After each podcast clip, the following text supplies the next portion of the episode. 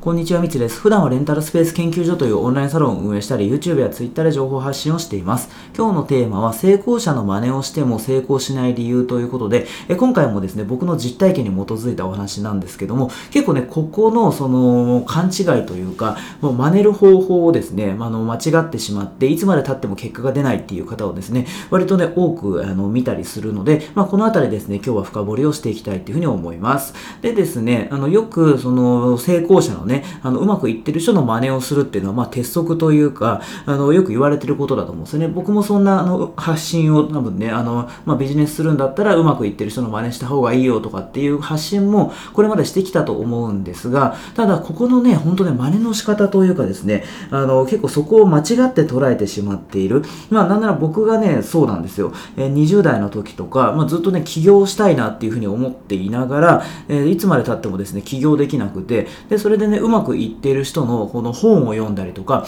まあ、セミナーに参加したりとか、まあ、そういうね、情報をね、どんどん集めたりしていって、で、それでね、あの、やろうとしてたんですけど、全然ね、その起業することができなくて、で、これね、何だったかっていうとですね、僕がこれ気づいたのが、結局、そのうまくいっている成功者の人の今の状況を真似しようとしてたんですよ。でも、それってね、あの、その成功者の方と今の自分って何にもこう、共通点がないんですよね。なんならそのね、今はその、まあ20代の時の僕っていうのは普通の会社員でビジネス経験がなくて、で、それでお金もね、そんなないですし、あの、そういう状況の人間と、あとはもう何億円も稼いでるっていうようなね、そういうようなうまくいってる人だと、そのやり方って違うっすよね。その同じようなことしようと思ったってできないんですよね。でも、そのかっこいい部分稼いでる部分っていうのを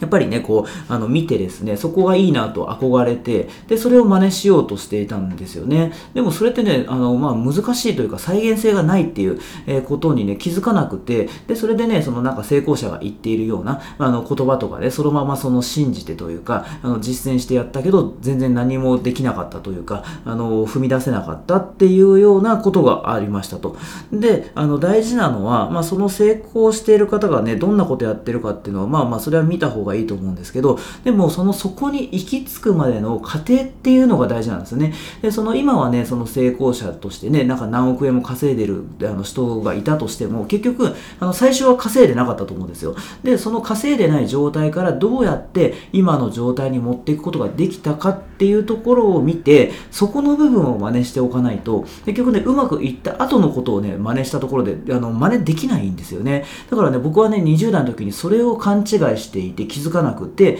で、それでね、結局ね、自分の行動に落とし込めなくて、で、それでそのね、その頭でっかちというかね、情報ばっかりこう得て、だから勉強した気になってて、で、それで、あの、何も進まなかったっていうね、そんな失敗があったんですね。で、結構ね、これって、あのまあ、僕もまあそうやって失敗したんですけど、割とね、同じような失敗してる方も結構多いなというか、あの、実際僕がね、そういう相談を受けたりするんですよね。あの、僕の場合だったら、まあ、レンタルスペースの運営をしているので、まあね、これからレンタルスペースをね、始めたいんですけど、えー、ミッツさんね、どう、どうやってやってますかというかね、あの、どんな感じなんですかみたいなね、あの、相談されたりとか、あとは、まあ、その僕の発信を見て、で、その通りにね、あの、同じようなことをやろうとすると。まあ、それはそれで、まあ、あの、いいっちゃいいんですけど、ただ、やっぱりね、その、僕の場合だったら6年ぐらいレンタルスペースの経験があって、まあまあね、あの、まあ、経験豊富というかね、そういう、まあ、いろんなことをやってきたので、まあ、どこのね、エリアにどういうふうに出せば、あの、勝てるかっていうのがね、まあ、分かったりしてるんですよね。で、それで、まあ、あとはその今は10店舗ぐらい、え、運営してて、まあ、これからどんどんね、増やしてるっていうような、そんな状況の、え、僕とですね、あの、レンタルスペースの経験が全くなくて、ビジネス経験とかもなんもなくて、で、それでね、今1店舗もね、やってない方だと、そのね、選ぶ物件とかもね、変わってくるはずなんですよ。僕だったら、まあ結構ね、これまでは割とね、その小さいね、レンタルスペース、まあ家賃が安くて、で、それで、まあリスクが低いところからどんどん始めてって、で、最近だったら、まず、ね、ちょっとね、あの、大きくというか、まあ家賃が高いけど、まあ稼げる、こうね、額とかも大きくなるような、あの、撮影のスタジオとかね、えー、今まではその家賃が10万円以下で、で、それで、あの、まあ、固定費そんなかからないで、で、それで、まあ、ちょっと低単価で貸し出すっていうようなことをやってたんですけど、今は、まあ、家賃20万円とか、まあ、それぐらいの物件用に手を出して、で、それで、まあ、単価がね、あの、もっとね、数百円とかじゃなくて数千円、まあ、10倍ぐらい高いものにね、取り組んだりとか、まあ、そういうのでね、初期費用も結構かけてね、作ったりとか、えー、そういうふうにやってたりするんですね。でも、それと、あのー、まあ、僕はそういうふうにやっているんですが、レンタルスペースをやったことがない人が、いきなりそんなね、家賃20万円でね、初期費用何百万もかかるところをやっても、ちょっとリスクだいぶありますよね。だから、あの僕が今、そのね、あの、やってることをそのままね、やっぱり経験がないというかね、あの、状況が違う方が真似をしたとしても、それってちょっと危ないのかなっていうふうに思ったりするので、まずは、その僕が今の状態に行くまでにやってたこと、だからそのね、ああの、家賃がもう本当に10万円以下のね、あの、小規模の、あの、スタジオとかね、スペース、そういうところを作って、で、それで、まあ、コツコツと、あの、集客をして、で、まあまあね、あの、単価が安いので、そこまで売り上げは上がらないけど、でも、そういう、あの、店舗をね、何店舗も持っておけば、まあ、それでね、あの、安定して収益になるっていうことを、まあ、続けていきながら、そこで集客をどうすればいいかとか、そういう方法を学んだ上で大きくいったっていうところがあるので、だからいきなりね、あの、その、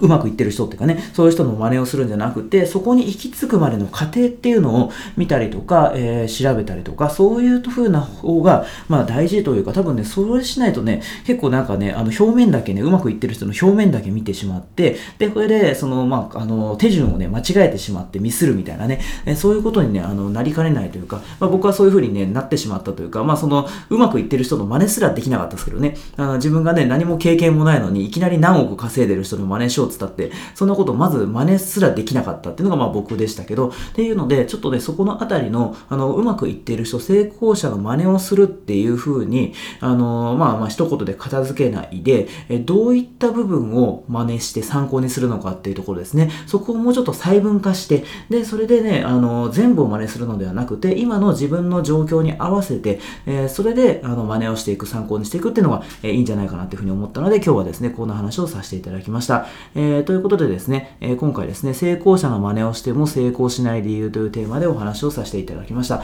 あ、で、そういえばちょっと話変わるんですけど、あの、あれですね、レンタルスペースの村っていうね、そういうあの、コミュニティを、無料のコミュニティを作りまして、で、それでね、それまあ、ツイッターのね、で、コミュニティ機能っていうのがあって、で、そこで、まあ、そういう新しい機能が最近ね、追加されたんですよ。で、それで僕はまあまあ無料だし、で、あの、レンタルスペースの村っていうね、まあ、レンタルスペース研究所っていう風にね、あの、有料のそのオンラインサロンやってるんですけど、もっと広くね、誰でもその村にこう出入りできるみたいなイメージで結構広い意味でレンタルスペースの村っていう名前を付けたんですけど、まあそういうのをね、あの作ってみたので、まあ僕のツイッターの、えー、どこかな多分固定で、あのー、固定ツイートになってるとこから多分入れると思うので、まあ、もしよかったらですね、あのレンタルスペースの村も覗いてもらえたら嬉しいななんていうふうに思ったりしています。ということで、えー、今回ですね、あのー、最後まで聞いてくださって本当にありがとうございました。また次の動画でお会いしましょう。